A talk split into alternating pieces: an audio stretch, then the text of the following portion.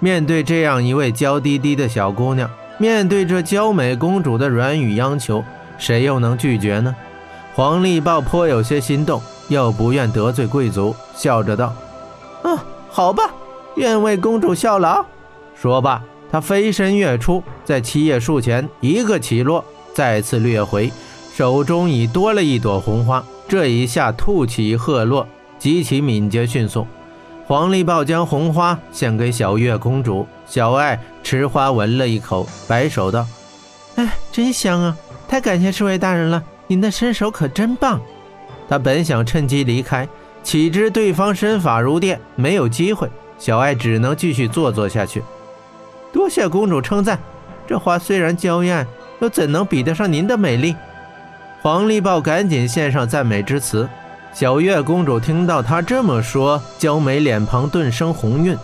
美人持花，娇艳生姿。这位公主不但姿容秀丽，全身肌肤更是晶莹剔透。黄立豹看得心中直痒痒。咦，师兄，你在这里做什么？一个身影闪出，走到近前。这人手持双钩，头发蓬乱，一只耳朵包扎着，正是曾被霍真摘取金耳环的大漠金蝎。他正在寻贼，忽然发现黄立豹在花园里竟然和一位娇美无比的小姑娘在一起。这小姑娘手持一朵鲜花，水汪汪的蓝眼睛，还看着黄立豹，满含仰慕之情。大漠金蝎以为黄立豹是在月下幽会，顿生嫉妒之心。他是什么人？大漠金蝎恶狠狠地问道。他有心搅乱黄立豹的美事。师弟，不许无礼！这位是我国尊贵的客人，西域采西国的小月公主，她受邀来参加风筝大赛的。黄立豹马上驳斥自己的这位师弟，小爱也做了自我介绍，向大漠金蝎施礼。大漠金蝎一看不是黄立豹的幽会情人，心情大好。再听说是公主，还是如此娇滴滴的小美人儿，不觉有些痴迷。哦，原来是彩月公主，俺也是侍卫，给您敬礼了。嘿嘿嘿，他傻笑道：“不是彩月公主，是小月公主。”黄立豹纠正。多谢侍卫大人为我取花，小月这就要回去了。”小爱软软的说道。大漠金蝎挥手道：“哎哎，不急不急，俺也去为公主采一朵花。”说罢，他也飞身而起，跃到花丛中，从那棵树上采了一朵白花，再飞身跃回。他的轻功身法远不如黄立豹，因此他这一跃颇为笨重。回来时，衣裳还被花刺划破了两个口子。小爱娇笑道：“好，一红一白，这回我好满意啊！这位侍卫大人，你真好。”黄立豹看在眼里，心中颇为不快。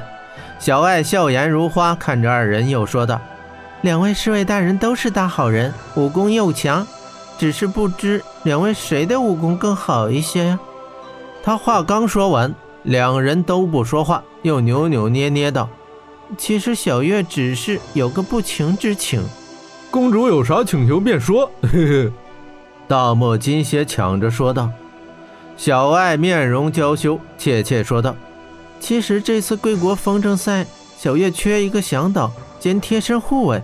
看到两位侍卫大人这么热情，武功又好，就想请两位比一比。若是谁赢了，给小月做一个护卫，可好啊？”他此言一出，两人顿时心动。大漠金蝎又抢着说道：“呃，公主。”安全就交给俺吧，俺叫大漠金蝎，有的是力气。黄立豹急道：“他是我师弟，保护公主这种大事，还是交给我这当师兄的比较合适。”大漠金蝎大叫道：“你为什么非要跟我争？”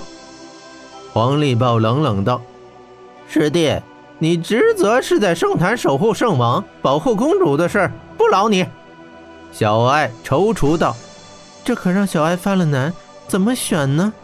大漠金蝎怒由心起道：“不如咱们比上一比，谁赢了谁侍奉公主。”好，黄立豹是一口答应。两人拉开架势，正要一战，小爱又道：“两位莫要因小月的事伤了和气。这样吧，你们看。”两人顺着小爱的手看去，在七叶树的树枝高端有一朵又白又红的大花。小爱道：“两位大人就为小爱取来那朵红白花吧，谁取得到，谁就当小月的侍卫，如何？”好，哈！两人同声答应。在“好”字出口的一瞬间，黄立豹已经飞跃出去，只一眨眼的功夫，已掠到树下。大漠金蝎哪肯落后？他飞身过去，黄立豹刚刚摘下那朵花，大漠金蝎铁钩一划，把那朵花划到了自己手中，往回便跑。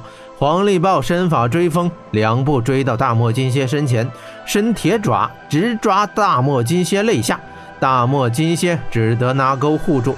黄立豹左手一伸，又把那花抢了回去。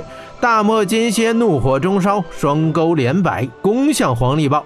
黄立豹左手持花，右手横着一挂，架住双钩。大漠金蝎怒道：“师兄，你平时不缺女人，为啥非要跟俺争公主？”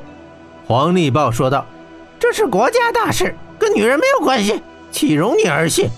说着，骤然飞起一脚，砰的一下，将大漠金蝎踢了个跟头。大漠金蝎翻身跃起，心中怒火冲天，他哇呀呀直叫，双钩飞舞，一钩直点黄立豹颈部，一钩径向他的腰部。黄立豹无法脱身，只得出爪反击，爪影翻飞，两人是缠斗在了一起。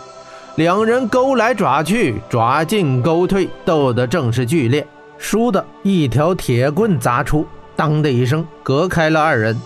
来人，血眼圆睁，正是血眼沙陀。他搜了大半个皇宫，却没有找到小贼。刚进花园，就看到黄立豹跟大漠金蝎正在打架。